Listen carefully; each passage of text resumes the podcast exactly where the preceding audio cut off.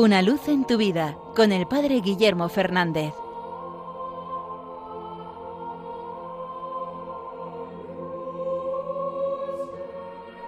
Saludos hermanos de Radio María.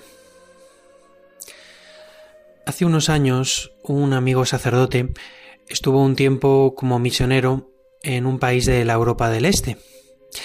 Durante ese tiempo que estuvo de misionero, él llevó a algunos conocidos médicos que tenía aquí de España allí a ese país para que realizaran diversas operaciones.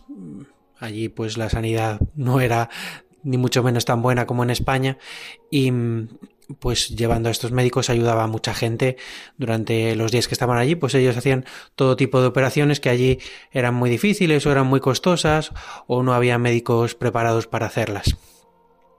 Y él me contaba la enorme extrañeza que sentía la gente, porque no entendía que aquellas personas pudieran hacer eso de modo gratis en una sociedad que llevaba muchos años eh, de algún modo prohibida durante la época del comunismo la religión, todo lo gratuito sonaba extraño. Para su modo de pensar todo se hacía por algo, con un interés, buscando algo, buscando un interés oculto. Y no entendían que esas personas vinieran desde España para hacer algo gratuito por los demás y me explicaba este misionero cómo aquello le daba pie para hablar de, de la fe y de la gratuidad del amor de Dios. Pero creo que a veces no nos damos cuenta de la fuerza de estas ideas. La idea de gratuidad viene de la idea del amor gratuito de Dios. Y cuando sacamos a Dios del mundo, nuestro mundo se mueve solo por un interés, económico, afectivo o de cualquier otro tipo.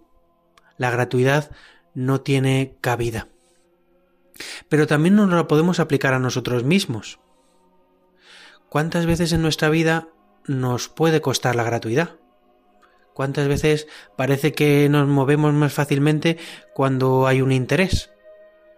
Un interés económico o quizás un interés porque sepa que si haciendo esto pues me van a querer o me van a atender mejor o voy a ganar por otro lado.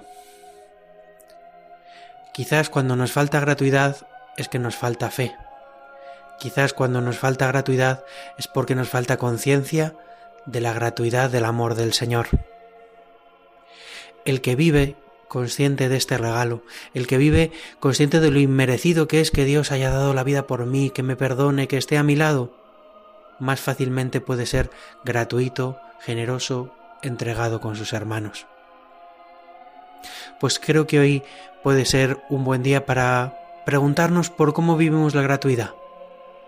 Si somos capaces de darnos a los demás, si no nos importa tanto el que puedan dar, devolvernos a nosotros si de verdad hemos descubierto el tesoro del amor del Señor, hemos de vivir nosotros también el don de darnos gratuitamente a los demás. Una luz en tu vida con el Padre Guillermo Fernández.